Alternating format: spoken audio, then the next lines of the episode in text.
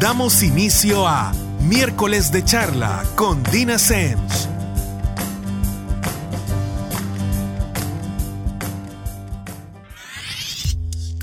Nuevamente miércoles, así que estamos con miércoles de charla con Dina Semch. Y para quienes están diciendo, Dina, ¿qué?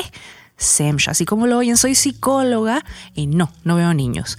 Me encargo de la atención psicológica de adolescentes, adultos y parejas. Y aparte de eso, soy activista por la salud mental, que precisamente se trata de espacios como el que Radio Femenina nos brinda para hablar de diferentes temas eh, desde el punto de vista de la psicología, que es el punto de arranque, pero también con nuestros invitados que vienen a complementar varios temas. Y hoy en particular vamos a hablar de uno que considero que se debate muchísimo y que creo que tenemos muy borrosos los límites al respecto y es belleza. ¿Cuándo es demasiado? Fíjense que muchas veces nos hemos preguntado, bueno, pero si yo tengo algo me quiero hacer un arreglito, si yo tengo algo que realmente me molesta, ¿hasta dónde me debería molestar? ¿Hasta dónde me debería incomodar? Y es donde les digo que la gente muchas veces se le todos estos límites se les van borrando y empiezan a incursionar en prácticas que muchas veces pueden ser dañinas. Pero bueno, para eso tenemos de invitado al doctor Bernardo Mengíbar, médico estético con diplomado en dermatología. Bernardo, bienvenido y muchas gracias por acompañarnos. Hola Dina, ¿qué tal? ¿Cómo estás? Bastante bien. Me gustaría que nos, nos contaras un poquito eh, más o menos de qué se trata tu trabajo, tu labor, eh, para que la gente diga, ah, ok, ese es el complemento precisamente para el tema. Para el tema. Ok, pues yo me dedico a la medicina estética y longevidad saludable. Mucha gente le llama antiedad, pero el término correcto es longevidad saludable. Entonces, yo hago los procedimientos médicos que no involucran una cirugía. Entonces es una opción más para el paciente. Es un área muy amplia dentro de la medicina. Me llama la atención eh, esto que mencionas, Bernardo. ¿Cuál es la diferencia, por ejemplo, en, me dijiste longevidad saludable versus el concepto de antiedad? Pues antiedad estaría siendo como referencia a algo antinatural, no podemos ir en contra de la edad, ¿no? Eh, la parte de longevidad saludable es como un envejecer inteligente. ¿ok? Sin perder tu esencia, sin perder tus características. Nosotros con ciertos procedimientos te vamos ayudando a que vayas teniendo un envejecer más lozano. Ok, entonces, eh, como decimos muchas veces que, que vayas aumentando tus años, que pase lo que pasa cuando aumentan los años, pero que los, los lleves bien que los lleves bien. a mí, ¿sabes qué me impresionó muchísimo una vez? Eh, platicando con una señora que tendrá 73 años aproximadamente, que se conserva súper bien, o sea, jamás te imaginarías. Pero me impresionó muchísimo y nunca había reflexionado en esto, que la saludó alguien en el súper y estaba bien feliz porque la habían reconocido. Y entonces yo le, le pregunté, pero ¿cuál es el punto de que la reconozca? Me dice, fíjate que a mi edad muchas veces a un montón de mis amigas le pasa que ya no las reconocen. Realmente perdés como ciertos o ciertos rasgos tal, vez eh, cambian un poco y puede llegar a, precisamente a perderse este, esta parte de, tu identidad. Me imagino que va a ser difícil verte al, al espejo y no reconocerte tampoco tú mismo. Así es. Mucho de la parte de esto es también la recuperación de eso, ¿verdad? No perder la esencia. Entonces, la participación dentro de la medicina estética es colaborar al paciente a eso. Digamos, pues el ejemplo que tú has puesto es muy característico. Muchas personas llegan a la consulta solicitando a veces un rellenito de labios, por ponerte un ejemplo, ¿verdad? Ahora el relleno de labios no solamente es porque es el chic, porque está de moda para las, las pacientes jóvenes que les gusta verse bien, pero un paciente adulto mayor no estás buscando algo sexy, digamos, ¿verdad? Enmarcándolo en ese tema, si no estás buscando recuperar un labio que se perdió, perdió volumen, porque vamos perdiendo volumen y van cambiando nuestras características. Es inevitable. Parte de la colaboración del médico en este caso es que tú vayas teniendo estos cambios completamente normales, pero que te sientas bien con tu misma imagen y que te puedas ver bien al mismo tiempo. Fantástico sería que perdiéramos ese volumen donde nos diera la gana. Ah, Pero no es así. Bernardo, y precisamente yo te, te, invité el día de hoy porque quisiera que me complementaras y me parece que esto va muy de la mano con tu área. Yo voy a partir de dos ejemplos de situación que me parecen que son los extremos. Uno es el trastorno dismórfico corporal, que ya les voy a explicar qué es antes de cualquier cosa. Y la otra es todo esto que está muy de moda, que es el movimiento del cuerpo positivo, eh, que hay muchas personas que se dedican a hablar al respecto o a pregonar al respecto en, en redes sociales por, por, decir algo. Y yo creo que son, ambos son temas delicados, pero que nos dan una idea de los extremos de cuando de verdad ya no sabemos cuánto es demasiado.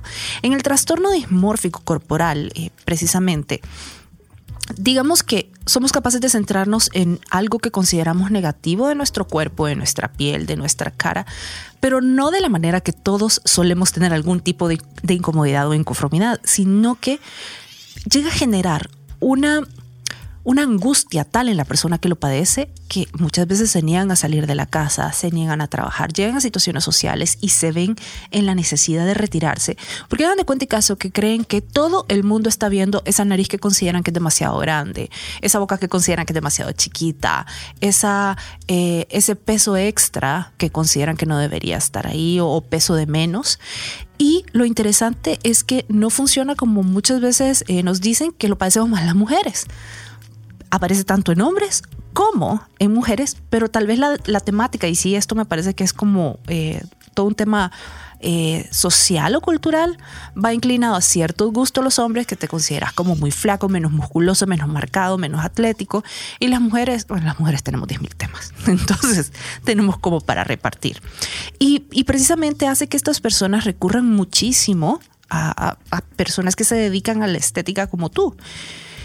¿Tú has eh, visto, por ejemplo, de repente sin nombres ni nada, que, existe una recurrencia excesiva de ciertas personas y que pareciera que, porque estos son defectos que realmente no son, o sea, no es que tengan la nariz del otro lado de la cabeza, pues, ni que tengan las orejas descomunalmente grandes, son cosas que ellos ven mucho más grande de lo que realmente son. Así es. Eh, realmente es uno de los motivos de consulta no es el principal motivo de consulta porque el paciente no identifica que tiene un trastorno dismórfico. Quien lo hace es el médico realmente. Entonces, es bien característico. Yo lo he notado en la práctica clínica que quizás el paciente ni siquiera es que se sienta feo, no lo manifiesta de esta forma. Hombres y mujeres y a todas las edades, ¿verdad? Eh, sino más bien es que llega y solicita un tratamiento puntual. Como te puse el ejemplo, labios, arruguitas, manchas en la piel o algo. Entonces, bien, vengo yo y les ayudo. Las opciones terapéuticas son estas, tantas opciones, vamos a irnos despacio, o hay algunos tratamientos que te ofrecen resultados inmediatos, como otros que son procesos, ¿verdad? Pero yo lo, lo identifico cuando el paciente se convierte en alguien recurrente. Y tal vez no es que el paciente se esté tan a disgusto o no lo manifiesta, sino que se va contento porque logramos hacer un tratamiento con resultados muy agradables, pero luego regresa por otro motivo de consulta se va contento y luego vuelve a regresar por otro. Entonces tú te das cuenta que al final estás identificando un trastorno dismórfico porque el paciente no está a gusto a pesar que hagamos muchas cosas. Por ponerte un ejemplo, pues como que tú te pintes el cabello y te gusta cómo te quedó, pero luego vienes y te cambias el color de las cejas y luego vienes y haces otra cosa. Entonces hay como el no estar a gusto con su misma imagen, ¿verdad? Y bueno, tú como psicóloga lo sabes mucho mejor que yo.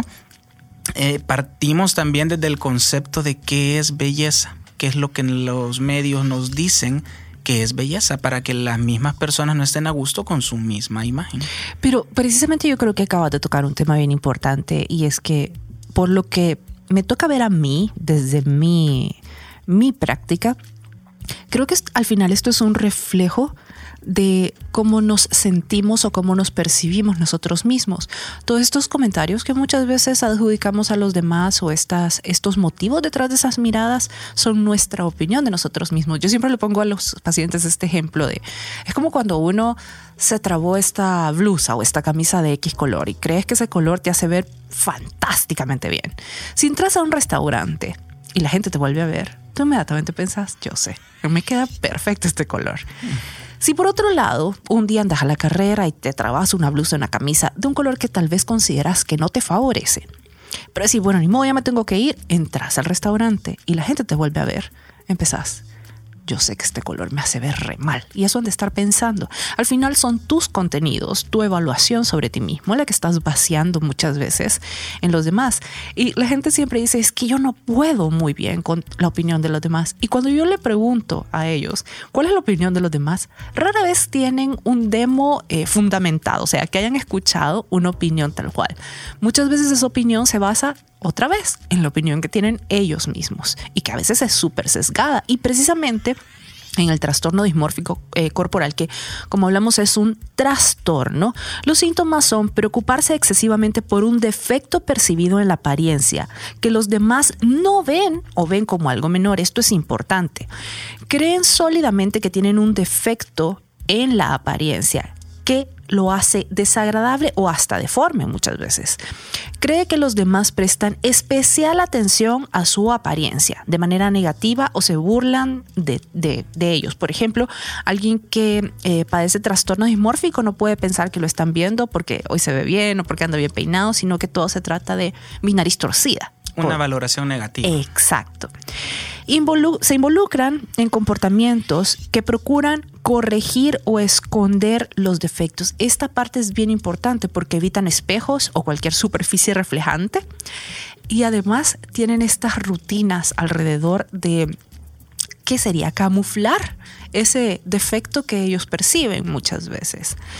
Eh, bueno, intentar esconder los defectos, comparar constantemente su apariencia con la de los demás, siempre procurar seguridad acerca de su apariencia en los demás, o sea, cómo me veo, cómo me siento, depender muchísimo de la opinión de los demás, tener tendencias perfeccionistas. Fíjense que uno de los grandes problemas del trastorno dismórfico corporal es que lleva a cuadros, o puede llevar a cuadros de depresión, puede llevar a cuadros de ansiedad, y por ejemplo es un denominador común eh, en los trastornos alimenticios. En, tu área, por ejemplo, Bernardo, que ¿hasta dónde podría ser un, bueno, esto es suficiente y hasta dónde podría ser, ya aquí se le está yendo la mano? ¿Hay realmente algún em, parámetro que podríamos usar? Pues no hay una escala que ya esté definida en un libro. Yo creo que es parte de la responsabilidad, pues dentro del área del, proceder médico, ¿no? Porque es, es, mira, yo vendo belleza, ¿verdad? Y que frecuenten y frecuenten es bien fácil. Solamente que lleguen y, Dina, venite, voy a hacer tus tratamientos y todo lo que tú quieras, ¿verdad? Te va a transformar. No hay límites para un trastorno dismórfico creo que esos límites los va poniendo uno cuando va identificando esto. Y no solamente es que tú vienes, pasas eh, al canapé, yo te evalúo y te hago tus tratamientos. Parte del conversatorio médico con la relación médico-paciente es decirle al paciente hasta dónde está bien, hasta dónde está un digamos, este, una apariencia natural, ¿verdad? Uno de los principios de la medicina estética es no transformar, no cambiar, ¿verdad? Y parte de eso, pues yo no soy psicólogo, pero me toca, ¿verdad? Dentro, tú sabes, dentro del concepto de, salud que da la OMS es conservar la salud. No solo es la ausencia de enfermedad, sino la preservación de la salud, ¿verdad? Entonces, yo creo que los límites los va poniendo uno junto al paciente. Uno va platicando con el paciente y le va aconsejando y le va diciendo, mire, aquí se ve bien, esto no. Vamos a hacer un tratamiento de mantenimiento más no seguir con estos cambios constantes porque yo creo que para un dismórfico no hay límites. Bernardo, pero entonces tal vez un parámetro ahorita que te escucho eh, y mezclando las dos áreas sería que si, por ejemplo, imagínate mi nariz me molesta terriblemente y tú me decís, bueno, Dina, tiene no sé, la punta un poco caída y podría eh, levantarse un poquito, pero yo te digo, no, no, no, es que yo la quiero cambiar totalmente ahí podría ser, por ejemplo, para mí una señal de alarma de eso no me cuadra, porque un especialista que, bueno, tú, sabes de simetría, de medidas, de cuándo es demasiado, cuándo es muy para arriba, etcétera, etcétera, porque es su trabajo, tendrías que ver esos defectos y si un profesional no los ve del tamaño que yo los veo, probablemente el problema no está en mi nariz, por ejemplo, está un poquito en mi percepción de mi nariz. Hay una frase muy linda que me dijeron hace mucho tiempo, que la belleza está en los ojos de quien la contempla. Pero me llama la atención, un poco de curiosidad, verlo del otro lado y la, digamos, lo feo o, o lo que no es bello estéticamente está en los ojos de quien lo contempla también, ¿verdad? Creo que sí, estoy más que de acuerdo con ese comentario y regresamos en el segundo bloque. Ahí vamos a tocar un poquito sobre el cuerpo positivo y en este caso sobre los peros que le vemos al cuerpo positivo, también como el otro extremo de esta situación. Así que ahorita nos vamos a una pausa y nos escuchamos en un momento.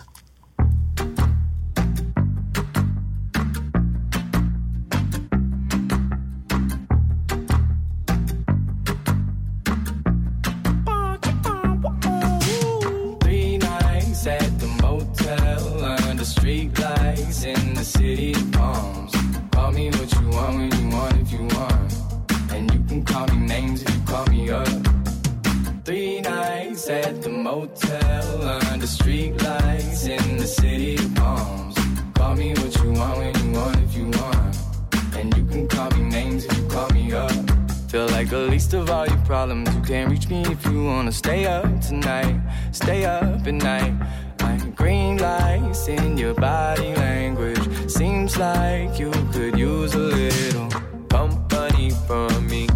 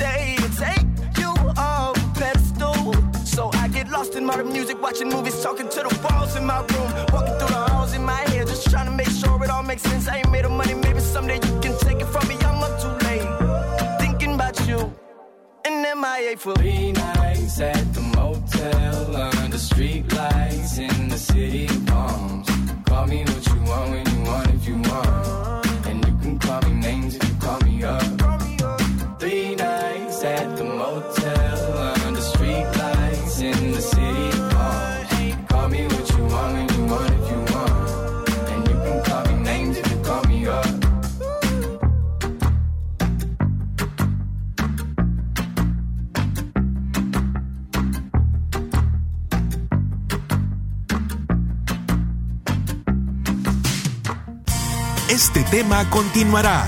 No nos cambie.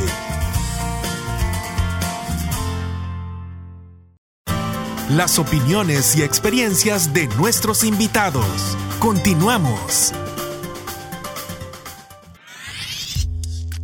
Y para quienes recién nos sintonizan, estamos en miércoles de charla con Dina Semch y estamos hablando de belleza, cuando es demasiado. Y para esto precisamente nos acompaña el doctor Bernardo Mengíbar, médico estético con diplomado en dermatología, que nos está ayudando a descifrar varias cosas, porque ustedes saben, mi punto de partida es la psicología y aquí tenemos de complemento a la medicina y a la medicina estética, que creo que es eh, un área que está bien empapada porque le toca en el día a día. Bernardo, yo quería, yo sé que tú, eh, bueno, conoces lo básico de nutrición, bueno, no lo básico probablemente más que yo, pero eh, no es tu área en sí, pero yo quería poner de ejemplo en este caso, que, que, me parece que es el otro extremo, ya que estábamos hablando en el primer bloque del trastorno dismórfico corporal, el movimiento del cuerpo positivo. Yo le tengo un poco de bronca al movimiento del cuerpo positivo. Y esto es mi opinión, eh, que sí es en parte de psicología, pero es mi opinión de Dina Semch.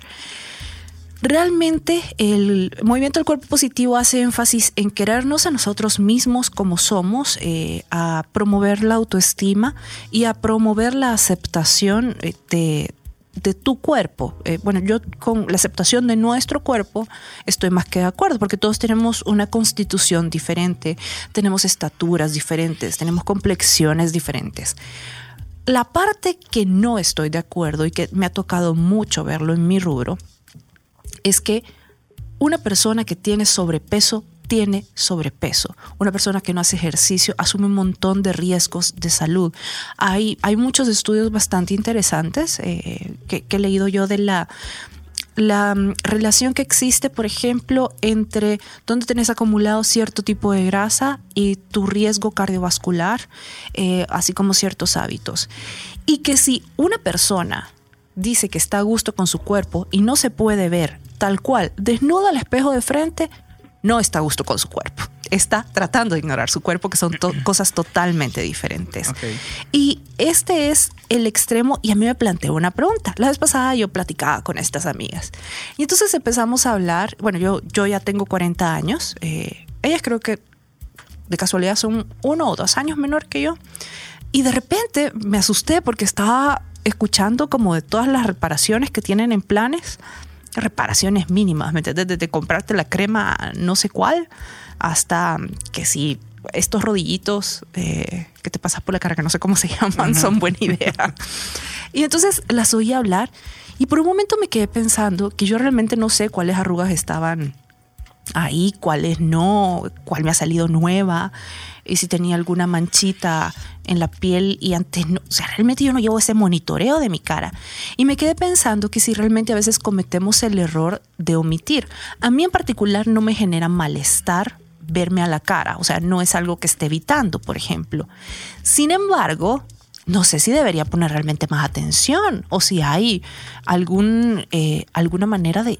A mí me parece impresionante el conteo que llevaban ellas, por ejemplo. Yo no sé si podría, pero ¿cómo, cómo sabemos ahí cuánto es poner cuidado, cuánto es poner atención, por ejemplo? ¿Hasta cuánto? Pues mira, como todo en la vida hay etapas, ¿no? Y eso es lo que tenemos que aprender, como a, vivir y a disfrutar cada etapa. Yo a veces les digo a las pacientes, mire, este, hagamos algo light, ¿no? O sea, disfrute sus arrugas, ¿no? Disfrute sus canitas y ya hay cierta edad en la que no hay que hacer tanta transformación, pero hay que prestar atención también, ¿verdad? Muy buena pregunta la que tú me hiciste al principio, ¿cuáles son los límites? ¿Hasta cuánto voy a prestar atención?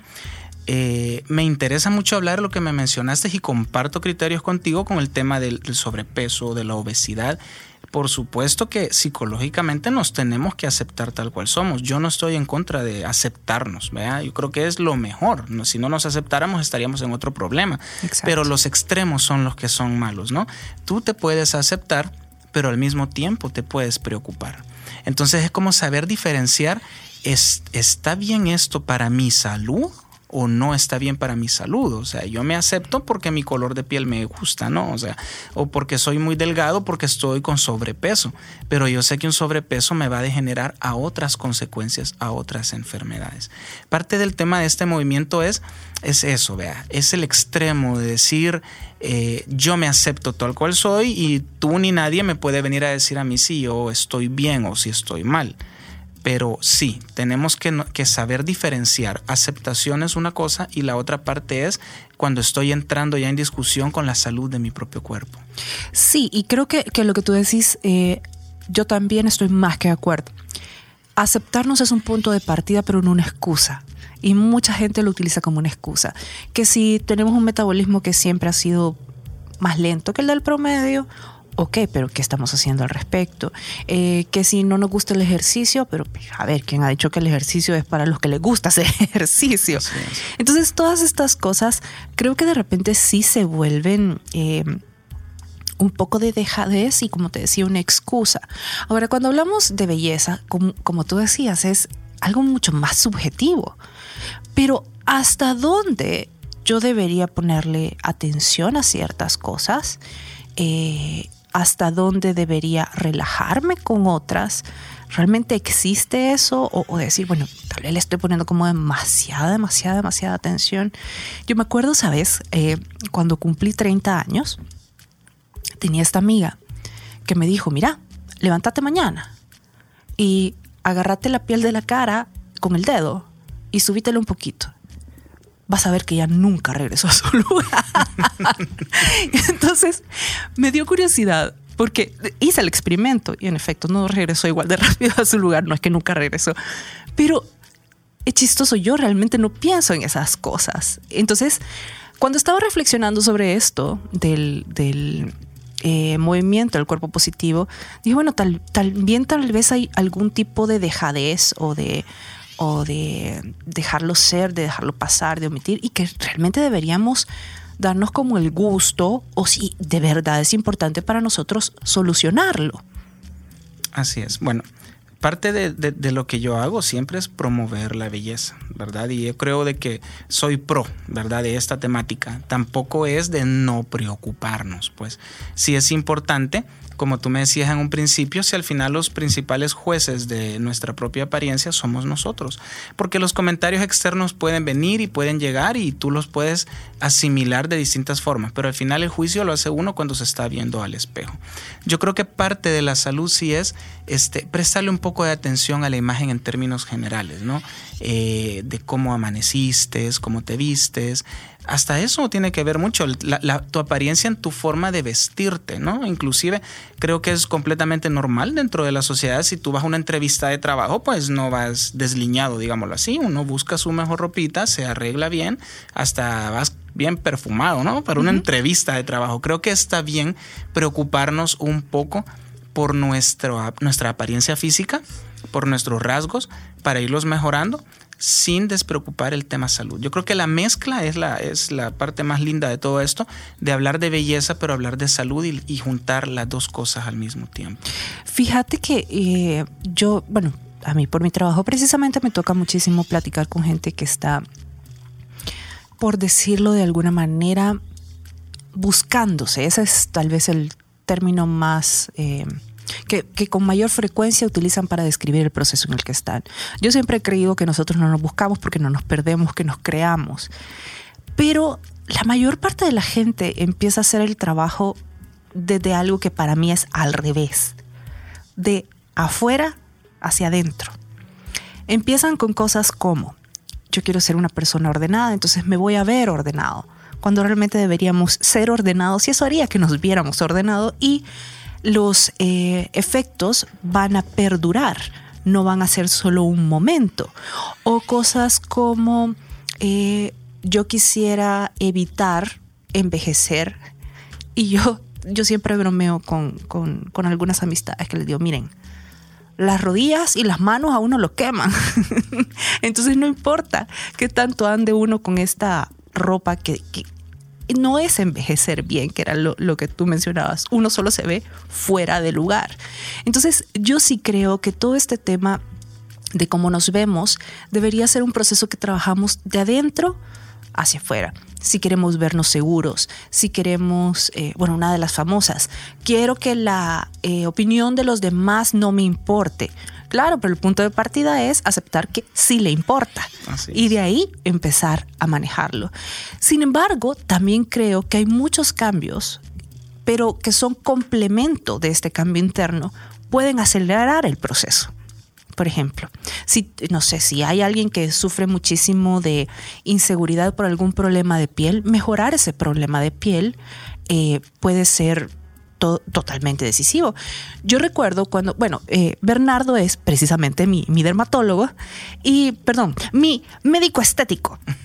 y eh, yo cuando llegué, eh, más que por reparaciones, Bernardo, ¿qué era lo que tenía? Una dermatitis, ¿verdad? Una dermatitis. Vaya, tenía una dermatitis alérgica. Y yo, por más que soy chele, tengo buena piel, entonces no, no he tenido piel problemática.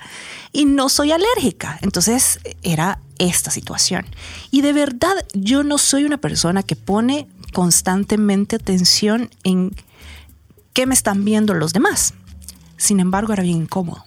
Me acuerdo haber tenido que ir a trabajar a la clínica, por ejemplo, y eh, para que tengan una idea, la dermatitis era como, como tener la cara llena de... Escamitas que pican. Sí, y, y tenía como estas pelotitas eh, con líquido, mínimas, pero eran un chorro, no estoy siendo exagerada. Eran muchas.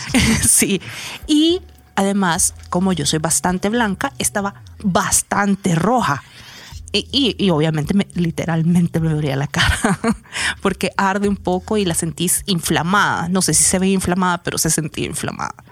Entonces yo me acuerdo haber estado así y por un momento haber sentido en la clínica que tenía que explicar qué era lo que me pasaba en la cara. Lo gracioso fue que después me di cuenta que solo yo le estaba poniendo tanta atención. Así es, tuviste la necesidad de explicarlo porque eras tú la que lo andaba en la mente. Exacto, exacto. Y creo que muchos somos así. Hay cosas que realmente los demás ni siquiera reparan, ni siquiera saben que existen, eh, que nunca le han puesto atención.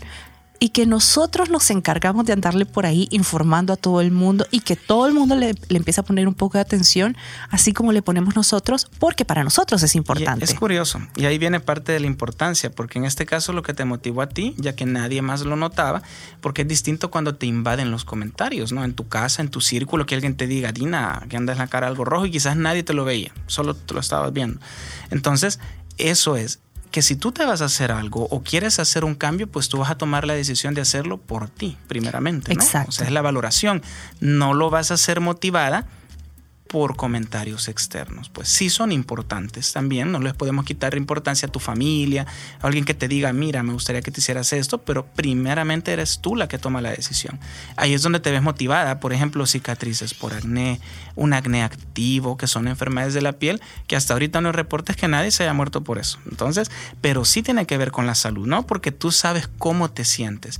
Si tu psiquis está si tu piel está sana, en un caso de estos, tu psiquis está sana. Y si tu psiquis está sana, tú tienes un mejor día. Fíjate que sí, y, y yo creo que, que, como te decía, es complementario. Hay gente que se va como, no, no sé cuál es el punto, pero dice, no, no, no, yo no necesito nada de esto. Y, ok, como tú decís, nadie se va a morir de una cicatriz o de varias cicatrices, pero creo que eh, son los regalos que a veces nos damos, el decir, bueno, esto sí me gustaría mejorarlo, me gustaría cambiarlo, eh, me gustaría empezar a, a cuidarme, eh, me gustaría empezar, bueno, por ejemplo, yo aprendí lo importante que es a mi edad el bloqueador solar. Ah, sí. Entonces, o sea, todas esas cosas que, o sea, no van a dañar a nadie tampoco. Y la gente dice, bueno, pero es que son cosas innecesarias. Bueno, mira, la Coca-Cola que nos tomamos es innecesaria, igual no las tomamos. Así es. Entonces, son cosas que sí me parece que deberíamos en nuestra cabeza diferenciar entre una necesidad y algo que queremos, pero no hay absolutamente nada de malo en querer estas cosas. Precisamente era lo que hablaba este tipo, que me imagino que algunos identifican, Maslow, que hablaba de la pirámide, para que, que precisamente se encarga de mantener nuestra motivación. Los seres humanos estamos diseñados para querer cosas y cuando logramos una, inmediatamente la sustituye otra. otra. El punto es no perder de vista lo que hemos logrado y solo estar pendientes de lo que nos falta por lograr. Pero regresamos en un momentito con el tercer y último bloque de miércoles de charla con Dina Semch.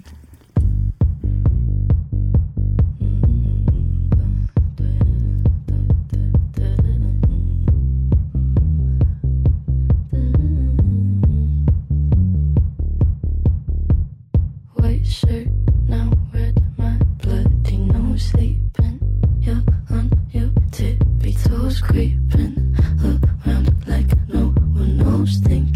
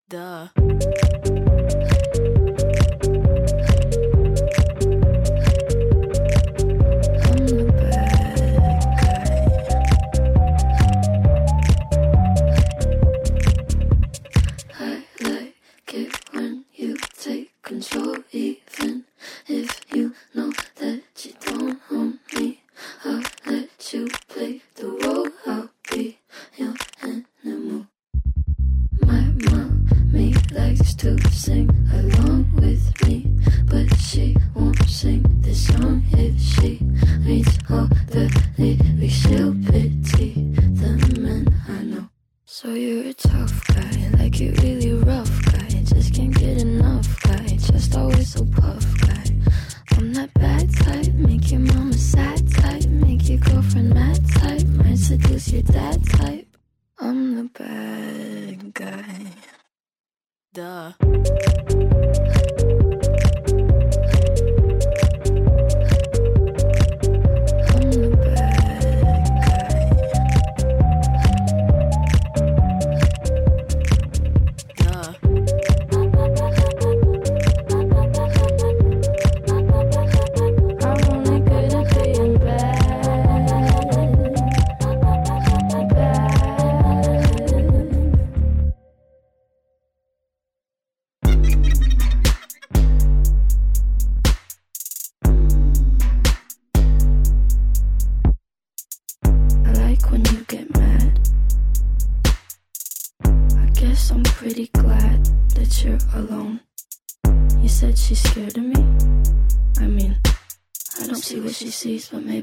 cause I'm wearing your cologne.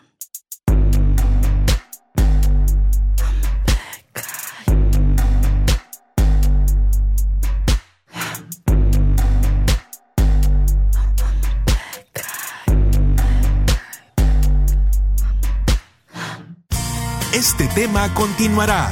No nos cambie. Las opiniones y experiencias de nuestros invitados. Continuamos. Y ya estamos de regreso con el último bloque de miércoles de charla con Dina Semch. Y estamos hablando de belleza, cuando es demasiado, con el doctor Bernardo Mengíbar, médico estético con diplomado en dermatología.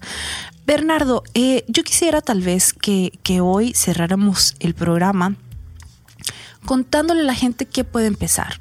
Tú desde tu área, yo desde la parte psicológica, porque esto no está reñido con, con solo estar bien psicológicamente, hay que cuidar también, bueno, nosotros que somos nuestro primer recurso, pues. Así es. Eh, ¿qué, qué le recomendarías? No, no tal vez a personas que tienen un trastorno dismórfico corporal, eh, no a personas que están negando su cuerpo o ciertos rasgos. ¿Qué le recomendarías a gente que precisamente quiere mantener su salud eh, desde tu área? Claro. Bueno, eh, ¿qué es un wellness? ¿Qué es un bienestar, por decirlo así? Yo creería que me gustaría enfocar ahora las recomendaciones en cosas que a veces ya todos sabemos porque lo escuchamos en la tele, en la radio, ya son cosas que hasta nuestros papás no los dicen, pero no les damos la importancia, ¿verdad? Salir a correr todos los días un rato, ¿verdad? Este, evitar el sol en cantidades muy fuertes, comer frutas, comer verduras, tomar más agua que refrescos, sodas y todas estas bebidas que vienen preservadas y con mucho azúcar.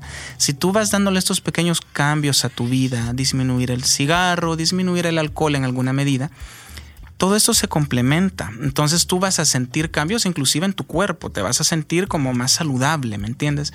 Eh, eso desde la parte de, qué es lo que yo puedo empezar a hacer como para, para sentirme bien conmigo mismo. Ya si tú tienes de lo que hablamos un dismorfismo, si tienes algo que a ti te molesta o algo, pues el consejo es ve y consulta con un especialista, ve y consulta con un médico para que platicando lleguen a conclusiones y llegue un diagnóstico y te pueda dar una mejor recomendación de qué es lo que puedes hacer.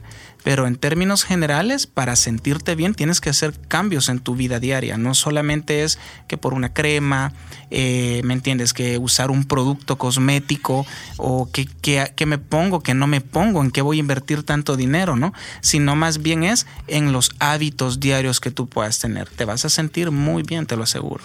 Fíjate que eh, creo que es fantástico lo que acabas de decir, porque no hay crema que nos haga ver como que nos tomamos realmente ocho vasos de agua al día. Así es. Hay cosas que son eh, mucho más primordiales, que tampoco están peleadas con cualquier producto de belleza que uno decide ocupar, pero yo siempre, eh, bueno, obviamente la piel es el órgano más extenso que tenemos y da señales, o sea, realmente refleja cómo estamos nosotros por dentro de manera bien visible, cosas que a veces no logramos ver y por eso es tan importante.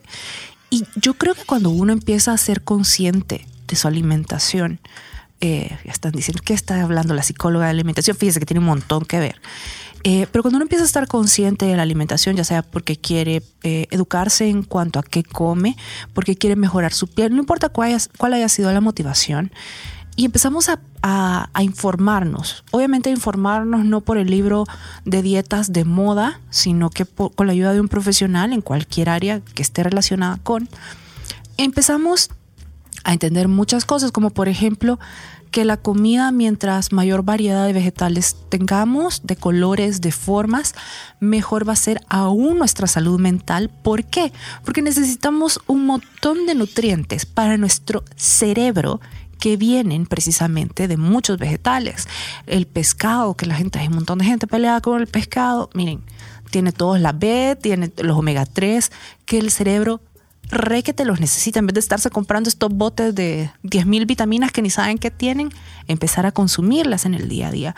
Otro punto bien importante y que ahorita hay una cantidad de estudios al respecto es cómo la alimentación incide en nuestro estado de ánimo y muchas veces en el tratamiento de ciertos trastornos como la depresión.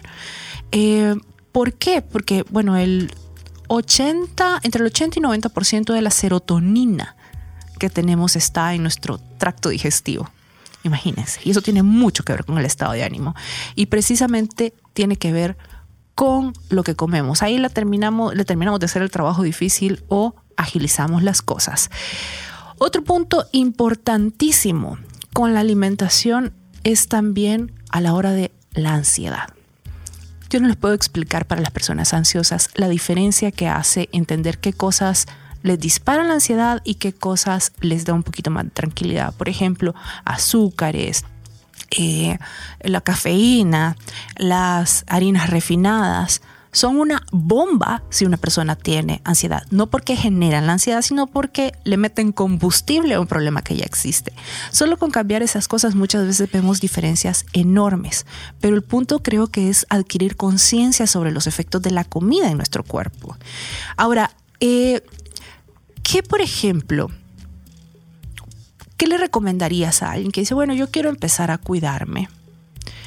yo quiero empezar a tener más seguridad en mí misma. Eh, un caso que se me ocurre que puede ser bien frecuente, tú me dirás si estoy equivocada, eh, las personas que han tenido problemas de acné y que probablemente ya es menos, pero tienen estas cicatrices o muchas veces son manchas que les molestan muchísimo y que realmente interfieren. Eh, y además que tienen estas rutinas, sobre todo en las mujeres de maquillaje, que son, bueno, una hora de su vida. Eh, y que les hacen ciertas situaciones complicadas. En ese caso, ¿tú qué le recomendarías a alguien para empezar a cuidarse? Nuevamente, como tú decís, sin tampoco atentar contra quienes son, sino que mejorar. Mejorar, así es. Definitivamente, Dina, este, buscar a tu médico especialista, diría yo, porque hoy en día nos invade el mercadeo y todo este tema de, qué es lo que puedes hacer para mejorar un acné, una cicatriz por acné, el tono de tu piel y te venden una gran cantidad de falsedad y de productos. Productos buenos son una gran cantidad de productos buenos que hay en farmacia. Inclusive ahora un mismo amigo tuyo te puede decir, Dina, mira, ponete esta crema que a mí me fue de maravilla. No es la calidad del producto la que está en tela de juicio sino más bien que no todas las pieles son, no son iguales todas las pieles, ¿me entiendes? No es lo mismo que me va a hacer a mí un producto de lo que te va a hacer a ti es importante saber en dónde vamos a invertir inclusive nuestra economía para poder empezar a cuidarnos, porque muchas veces yo les digo, ustedes las mujeres gastan una cantidad de plata en productos cosméticos que pueden ser muy buenos, pero no están alcanzando los resultados que quieren llegar a alcanzar. Entonces, si ya te quieres empezar a cuidar de una mejor manera, a veces con un par de productos, solo unos dos, ¿verdad? Sin hacer mención de nombres ni de marcas ni nada, es, es logras lo que tú estás tratando de buscar y vas a sentir que estás dando un primer paso, de que estás empezándote a cuidar porque vas a ver cambios en tu piel, vas a ver cambios en tu imagen, que probablemente es lo que tú vas. Si es bien curioso porque cuando llegan a la consulta lo primero que yo les pregunto, yo ya los estoy viendo, ya los estoy analizando, es un hábito, es parte de les pregunto, ¿qué es lo que a usted le molesta o qué es lo que le motiva, en qué le puede ayudar? Y ahí es donde uno se enfoca, porque es lo que tú vas a decir.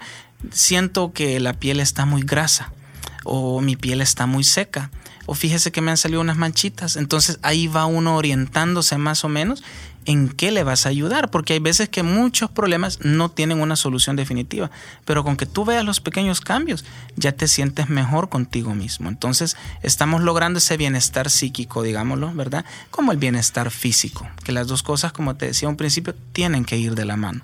Claro, y tal vez desde mi punto, yo les recomendaría que cuando Ustedes están rodeados de un montón de gente que los quiere, que, tiene la objetividad necesaria para hacer un comentario y que de plano este defecto que ustedes consideran, híjole, casi una deformidad y que todo el mundo lo ve como que fuera fluorescente de que entran a cualquier situación.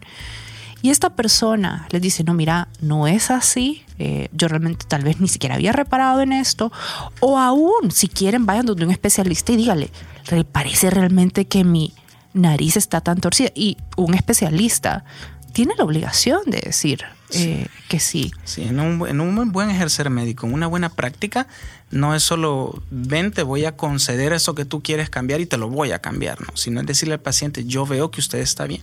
Realmente, es más, podríamos orientar en algo distinto, más no precisamente no podemos apoyar ese, ese dismorfismo del que hablábamos en el primer episodio, ¿no? No podemos apoyar eso y, y, seguirle dando solo por hacer las cosas, sino más bien está en hacerle entender al paciente cuándo es mucho, cuándo es poco y cuáles son los cambios verdaderos que sí se pueden hacer o cómo puedes mejorar. Y fíjate que yo también les diría a quienes nos están escuchando, no se les olvide que cada parte de nuestro cuerpo funciona para algo y muchas veces esa función es a pesar de su apariencia. Eh, la vez pasada yo, yo platicaba con, con un amigo médico y yo tengo los dedos chiquitos no sé cómo se llamará esto, pero respingones. Creo que le faltó una piececita. Y cuando yo estiro mis dedos chiquitos, se van hacia arriba. O sea, no hacen una U, ¿verdad? No se estén imaginando cosas. Pero no son rectos. Los otros sí. Y mi papá tenía exactamente la misma situación en sus dos dedos chiquitos. Él decía que era eh, la marca de fábrica. Uh -huh. Entonces, eh, me, me, pareció fantástico porque le digo, mira, fíjate que yo creo que aquí me faltó algo que no se mantiene en recto. Y me dice, no, definitivamente, me dijo, pero ¿te funciona o no te funciona? Sí, la verdad, no tengo ningún problema en agarrar cosas o en mover eh, mis dedos como necesito moverlos, nunca han sido un impedimento. Entonces mis dedos chiquitos son perfectos, funcionan. Y muchas veces nos enfocamos tanto en que si mis piernas tienen rodillas rellenitas en vez de rodillas huesudas, que qué horror. Y se nos olvida que nuestras piernas funcionan perfectamente bien, que la piel no está ahí solo para que sea linda, tiene una Así. función y que nuestra piel muchas veces funciona perfectamente bien. Yo creo que el punto radica en el equilibrio, en entender eh, que somos más que el empaque, que sí es responsable cuidar el empaque, pero no hay que estar tampoco tan enfocado en cómo se ve y de alguna manera mandar a un segundo plano cómo funciona, que creo que es a lo que hemos llegado muchísimo en nuestra época. Así es, no abusar, ¿verdad? Así es como cuando nos pegamos esas grandes asoleadas en este país que el sol quema, no es ni caliente, sino que quema. Y como tú dices, parte de la responsabilidad es saber cuidar el empaque, ¿no? Porque hay, hay una función que está ahí. Y eso es parte de tu salud, saber cuidarlo, ¿no? Y eso me encanta el, el pensar en el envejecer inteligente. Proyectémonos, pensemos cómo vamos a estar en 10, 15 o 20 años más adelante si yo cuido mis articulaciones, si yo cuido un poco de mi peso, ¿no? si no desarrollo otra enfermedad que no sabemos que vamos a desarrollar, más no solo pensemos en, en, en, en aquello que se, que se nos viene porque nos lo dicen en los medios de comunicación, que tú sabes, tú que eres mujer, que en algún momento las cejas están de moda y están paraditas, y en otro momento están de moda y están rectas, ¿no? Y en otro momento están de moda que ya no están. Ah, y luego las retro, que vuelven de moda lo que estuvo hace tanto tiempo. Entonces al final, si te das cuenta, el término de belleza no está definido, ¿verdad? Porque siempre va a haber un, un modo de subjetividad. Yo creería que el equilibrio lo tiene que encontrar cada persona con apoyo de, de un profesional probablemente, pero eso es parte de encontrar un equilibrio entre la salud, de que está funcionando todo bien y entre la apariencia de una persona. Claro, y fíjate que, bueno, eh, en tu consultorio platicábamos de, de, de, que yo anduve de viaje y me llamó la atención muchas de las cosas que vi, que precisamente son un ejemplo fantástico de cómo el, estos, ¿qué le decimos? Parámetros de belleza pueden cambiar de una cultura a otra. Yo, yo estaba en un lugar totalmente diferente y me parecía admirable solo ver a las mujeres agarrarse de, de, los soportes del metro sin clavarse las uñas que andaban en la palma de la mano. No solo larguísimas, sino que estas uñas eh, que se llaman estiletos, uh -huh. que no son las almendradas, sino que, no sé, yo, yo estoy convencidísima que tienen filo, porque son súper puntiagudas. Entonces yo decía, o sea, solo andar esas uñas, yo no sé ni cómo hacen para andar con la vida con esas uñas. Eh, o yo porque, bueno, en ese momento andaba jalando maletas y de todo y mientras más chiquitas anduvieran las uñas, mejor. O como, por ejemplo, eh, muchas de ellas se habían modificado la boca de, de manera muy, muy diferente. Notoria. Fíjate que es que no solo era notorio, porque aún yo he visto de nuestro lado del, del continente, como bocas modificadas notoriamente, pero, eh, por ejemplo, eh, se, se llenan más hacia arriba, por decirlo, o sea, que se pongan más voluptuosas, estas se veían como más, no sé cuál sería la palabra adecuada, trompuditas, como que estuvieran haciendo un poco de pucheros. Entonces, realmente, y no era una, pues esto era, uff, esta cantidad. Realmente eh, creo que sí funcionan mucho los parámetros eh, culturales y tenemos que aprender a distinguirlos. Y al final por eso es que es tan importante que tengamos una idea de quién somos, porque no podemos estar cambiando cada vez que las modas cambian, por lo menos no la parte intrínseca a nosotros mismos. Bernardo, ¿dónde te pueden localizar eh, tus redes sociales, tu teléfono, por si alguien quiere empezar a cuidarse o, o quiere consultarte algún tema? Claro que sí, ¿Dónde estamos ubicados en la colonia Escalón, sobre la 91 Avenida Norte, en las clínicas del Paseo. Eso es atrás de donde estaba antes el TV Offer del Paseo y el restaurante Chinatown.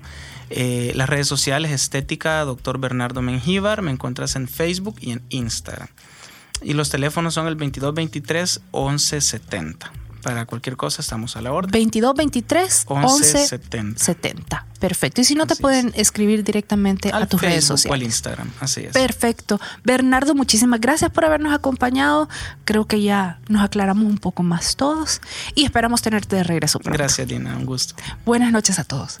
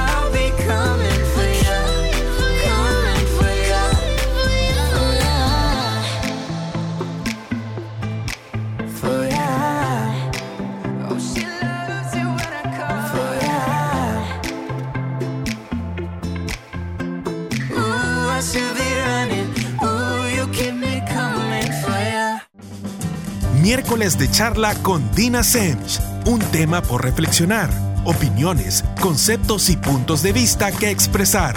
partiendo desde la óptica de la psicología. Sintonícenos el próximo miércoles a las 7 de la noche por Radio Femenina